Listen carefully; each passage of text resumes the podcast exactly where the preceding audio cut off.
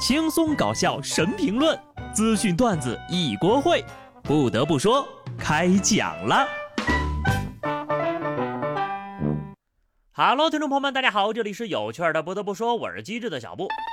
自从有了孩子之后呀，我这打工的欲望就降低了许多。毕竟都说穷不过三代，我爷爷、我爸还有我哈都没钱。那么这么说，我儿子肯定能行啊。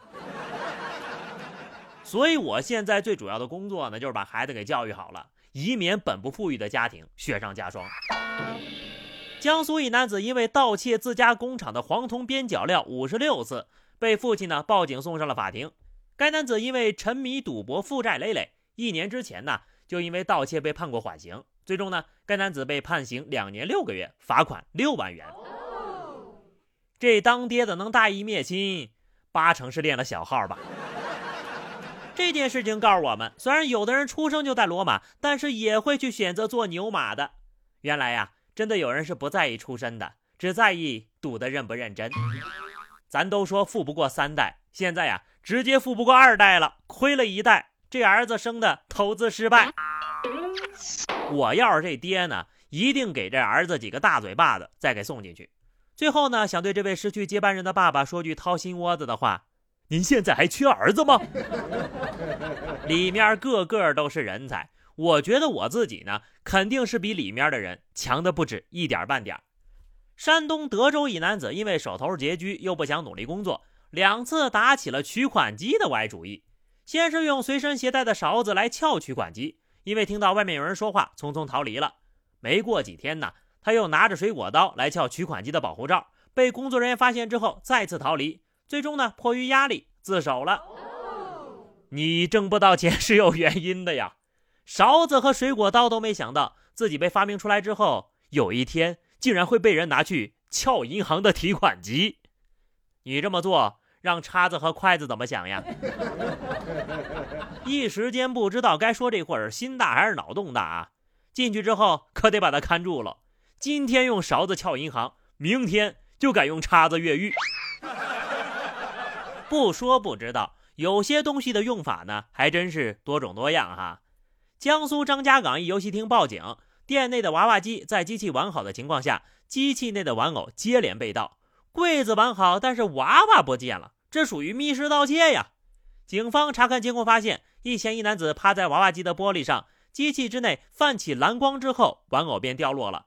警方很快将嫌疑男子抓获，他交代呢，自己得知激光笔可以烧断绳子。萌生盗窃娃娃机内玩偶搭讪女生的想法，不到一个月就作案五起，脑子是挺好使的，就是想白嫖，真是一个诡计多端的抠男呐！偷娃娃机里的娃娃来搭讪女孩子，零成本恋爱呀！这是，你说你偷点啥不好？偷娃娃机，老板估计都纳了闷了，这娃娃在柜子里挂一年多了，都没被切掉一个，这一个月莫名其妙被切了五个，事出反常。必有妖呀！当然了，这娃娃机再坑人，偷东西也是不对的啊。这件事情呢，也从侧面告诉我们，谈恋爱是需要成本的。喜欢一个游戏，你都会给他充钱；喜欢一个人，怎么会舍得不给他花钱呢？看看人大爷，出手就是两千万。北京二十二岁的小飞和年近六十的已婚男子老宋相识，并发展成了恋人关系。分手之后呀，小飞就向对方索要两千万。否则呢，就公开对方的私密视频。老宋果断选择了报警，小飞就被抓了。交代称呀，就是想跟他多要点钱，好在北京扎稳脚跟。然后这小飞就如愿以偿了，被判有期徒刑三年六个月。虽然说扎的不算太久吧，也算可以了哈。想一步登天，还是想的太美了。毕竟你大爷始终是你大爷，谁赚谁亏一目了然呢。这六十的大爷。会在乎亲密视频的泄露吗？你还是没搞清楚用户的痛点呢。不要一天到晚想屁吃，想找点正经工作赚点钱比什么都强。虽然说在北京可能真的攒不下什么钱呢。还是那句话，搞对象请不要涉及太多的金钱交易。武汉的陈某在多个直播平台上对六名不同的女主播进行多次高额打赏。打赏之后呢，便分别约女主播见面，并和他们确定了恋爱关系。在交往期间呢，陈某谎称做生意资金周转不开，需要用对方的名义贷款，并承诺事成之后有高额的利益回报。等女主播用自己的名义贷完款之后呢，这陈某就卷款失联了，扛着主播们的火车跑路啊！这些受害的女主播从榜一大哥以及关联账户中收到的金额有九十多万，但是呢，向他的账户转出金额却高达一百七十多万呢！打赏出去的钱还能再骗回来？头回借着直播打赏还有回头钱的哈！这位榜一大哥一改往日人傻钱多被骗的刻板印象，总算是扳回了一城，可真行！看了这么多年冤种打赏的新闻，榜一大哥终于上分了呀！高端的猎手总是以猎物的姿态出现，几位当事人呢都想着放长线钓大鱼，玩到最后谁是鱼可不一定呢啊！家人们，来给这榜一大哥盖块白布，抬下去吧。看完下面这个妹妹的操作，我又沉默了。湖北武汉一个受骗女生因为出售游戏账号被骗了六千的保证金，对方说呀还要再转账两万五才能解冻。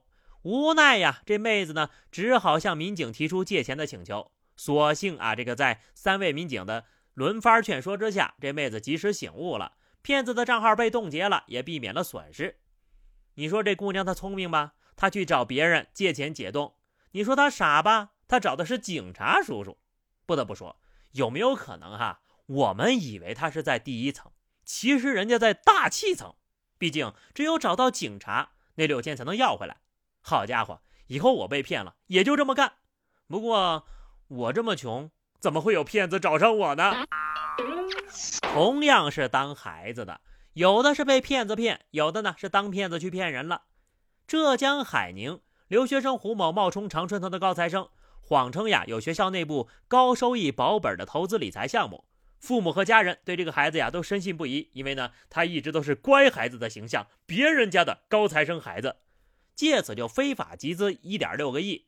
胡某在拿到钱之后呢，肆意挥霍。截至目前呢，除了支付本金及收益回报的一点一个亿之外，仍然还有四千二百三十一万元无法归还。嗯，还行吧。也就一个半爽的样子，有钱真好呀！一点六个亿肆意挥霍，还能剩一点一个亿。问题是他们家都是什么亲戚啊？能给你凑一个亿？我们家祖宗十八代加来一块儿也没有一个亿呀！啊，不对，我们家祖宗十八代可能连欢乐豆都凑不出一个亿。不得不说，我的祖宗给我最宝贵的那就是良好的家风了，不然呢，我没准儿也走上歪路了。所以呢，做人一定要遵纪守法。那么，以上就是本期节目的全部内容了。关注微信公众号 DJ 小布，或者加入 QQ 群二零六五三二七九二零六五三二七九，来和小布聊聊人生吧。下期不得不说，我们不见不散，拜拜。